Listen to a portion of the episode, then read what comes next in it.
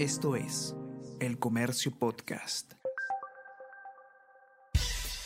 Buenos días, soy Gladys Pereira, periodista del Comercio, y estas son las noticias más importantes de hoy, miércoles primero de junio.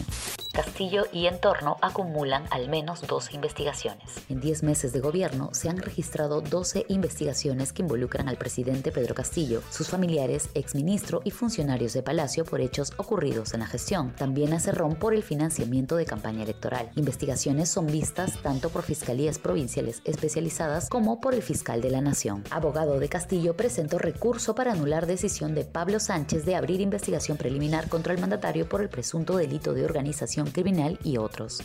Boluarte admite que firmó documentos de club. La vicepresidenta y ministra de Desarrollo e Inclusión Social, Dina Boluarte, señaló a la prensa que sí firmó documentos del Club Departamental Apurímac cuando ya ejercía como titular del referido ministerio. Para constitucionalistas, esta declaración complica a la vicepresidenta y refuta la tesis de su defensa. Ella dice que no renunciará y que detrás de la denuncia en su contra suenan los tambores de la vacancia.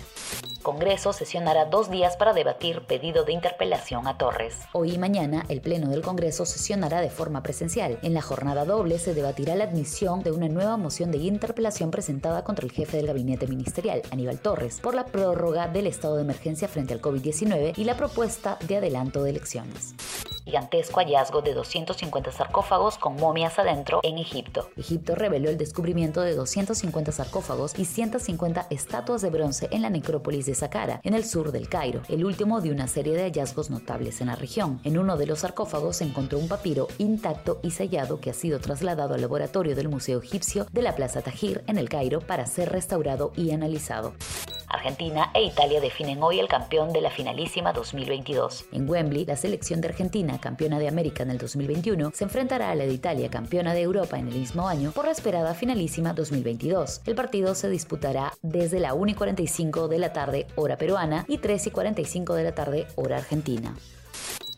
Esto fue El Comercio Podcast.